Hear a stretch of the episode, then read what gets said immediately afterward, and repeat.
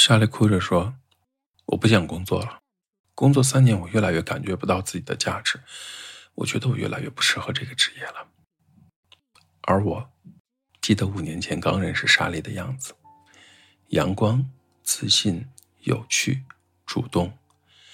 对所从事的行业充满了好奇心和探究欲。怎么五年过去了，莎莉一心想要从事的职业变得让她这么的痛苦？这五年都发生了什么？第一年，莎莉离开自己曾经擅长的领域，想要让人生变得不一样，开始思考着学习一些新的技能，最终选择了现在的行业领域，从行业小透明做起，像海绵一样努力地吸收着养分。那时候，时间过得真快。第二年，莎莉觉得新的行业领域里自己还挺有天分的，而且学到的很多东西都能运用在生活中，特别是和家人的互动中。莎莉想在这个行业内深入学习吧，也许这就是自己人生的职业方向吧。她开始努力的结交新的朋友，努力的学习新的技能。那时候的她看起来阳光、自信、有趣、健谈，笑起来的时候美极了。第三年，也是开始工作的第一年，莎莉觉得学了这么久，找一份相关的工作吧。毕竟学了这么久，也是时候展现自己真正的才华了。莎莉找了一份工资待遇不高，但是看起来充满职业前景的相关工作。她放低自己的身段，努力地把学到的职业技能和从事的工作结合起来，完成了很多自己曾经不擅长的工作，并且在很多次的工作中，因为她的认真和细心，把老板忽略掉的隐患都顺利地解决了。不仅证明了自己的价值，也让自己看起来更像是一个独立、自主、智慧的职场女性。那时候的她，走路自带气场，浑身上下闪烁着智慧的光芒。工作的第二年，因为公司的转型和人员的变动，莎莉的工作内容和工作职责发生了很多的变化，从职场的小透明，慢慢变成了骨干的人员。朋友、家人对外介绍莎莉的时候，都会强调莎莉的职业身份。莎莉在家庭成员中也变得越来越有话语权，越来越多认识莎莉的人都愿意找莎莉了解相关的情况。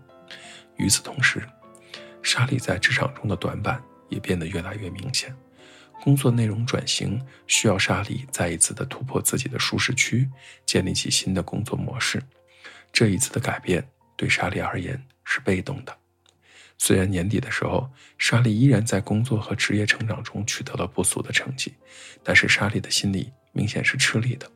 她开始产生质疑，自己是不是不太适合这个职业了。这是莎莉转型后的第四年。转型的第五年，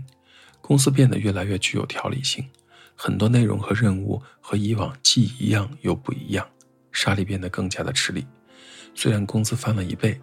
虽然身边的人都认为他是行业中的专业人士，但是莎莉开始找不到职业价值，特别是后起之秀取得成绩的时候，莎莉开始恐慌了。莎莉开始质疑自己是不是几年的职场生涯都没有什么意义，自己并没有变得像自己想象中那样在职场上闪闪发亮，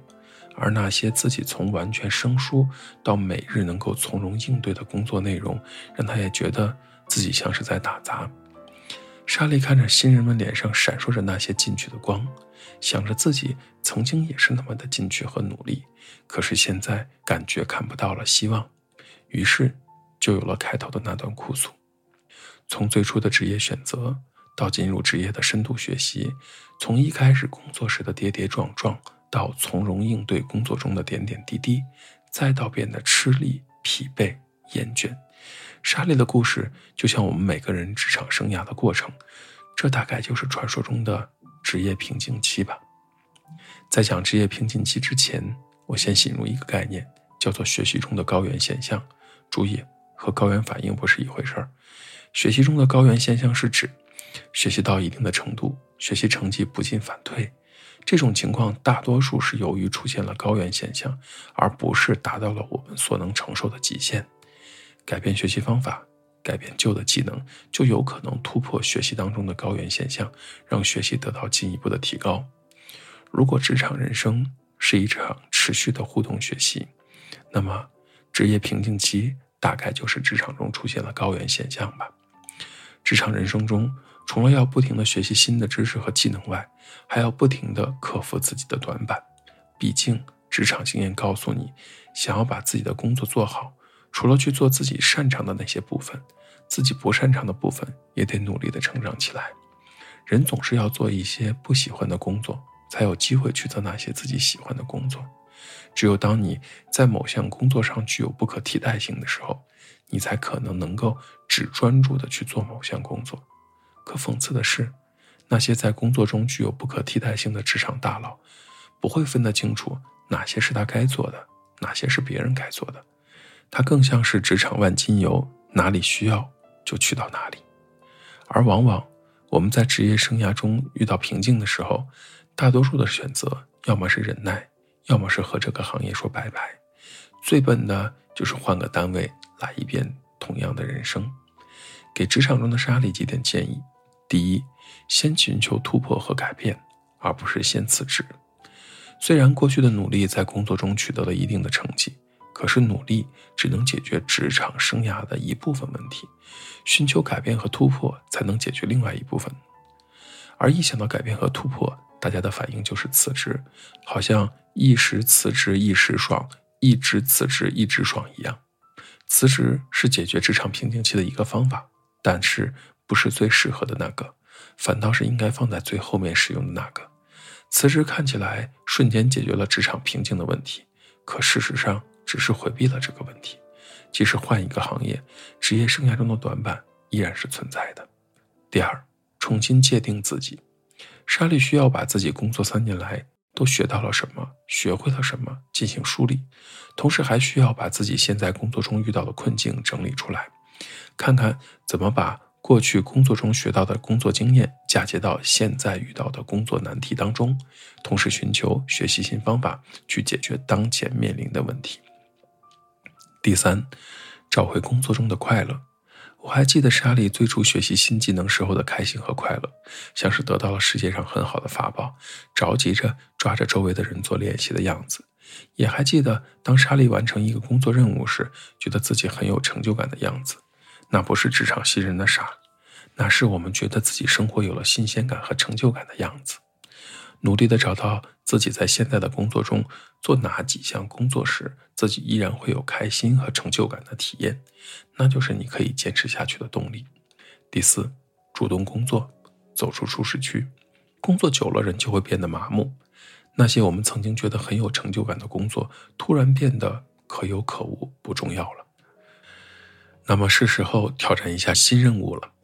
尝试在工作中做一些自己没有做过的领域，或者尝试去从事一些自己不擅长的工作，你会发现，主动工作的好处就是你又开始变得生机勃勃，又开始因为工作中取得的成绩而觉得快乐。同样，那些你原本觉得做不了的工作变得不再那么面目可憎，这往往是最难的一条。有人说，如果你从事一个行业超过十年没有起色，那么就去做些别的吧。这个行业不适合你，我很同意这个观点。可是我清楚的知道，大多数人都不会拿人生的十年去做一场赌注，而超过十年的一定会坚持下去。对于大多数人来说，三年是第一关，五年是第二关，往往有可能熬过了三年的上升期，却熬不过五年的瓶颈期，因为在这个社会中，理想太容易妥协，欲望太容易放大。人们太轻易因为遇到问题而放弃理想，也容易因为期望而变得不切实际。最后，希望每一个在职场中遇到职场瓶颈期的莎莉都能够找到自己想要前进的方向，在未来的职场生涯中绽放出属于自己独特的光芒。这里是硕博心理，我是刘老师。